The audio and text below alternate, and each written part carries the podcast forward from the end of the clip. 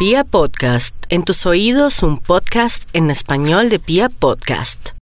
Los acuarios están también como en su cuarto de hora. Y digo cuarto de hora porque este es el signo de la creatividad, del ingenio y de la inventiva y están en el mejor periodo del año para sacar a flote su creatividad para darse en cuenta de sus dotes pedagógicas, de esas habilidades innatas que tienen de transmitir lo que saben. Máxime que para la astrología los acuarianos son eh, sabios de, de, nacimiento, o sea, tienen la capacidad de conectarse con lo que es cierto y verdadero.